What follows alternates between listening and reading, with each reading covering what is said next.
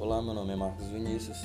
Ainda com o assunto de contrato de compra e venda, no que diz respeito à sua natureza jurídica, o contrato ele pode ser bilateral, é, por excelência, havendo direitos e deveres proporcionais entre as partes, que são credoras e devedoras entre si.